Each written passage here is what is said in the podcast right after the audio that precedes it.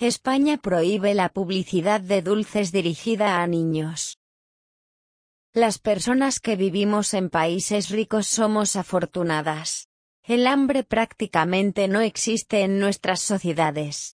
En realidad, nuestro problema es el contrario, comemos demasiado, y a veces cosas malas para nuestra salud. En España, por ejemplo, el gobierno está alarmado por la tasa de obesidad infantil. Las estadísticas dicen que hay cada vez más niños con sobrepeso.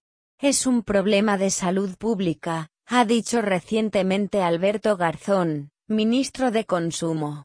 Por eso, el gobierno va a prohibir la publicidad de ciertos alimentos dirigida a los menores.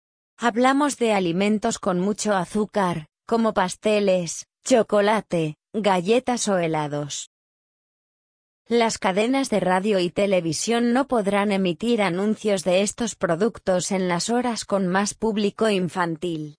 Los niños tampoco verán esta publicidad en las aplicaciones de Internet que más usan.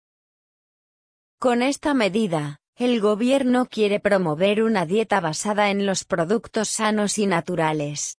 Menos azúcar y más verdura, ese es el objetivo.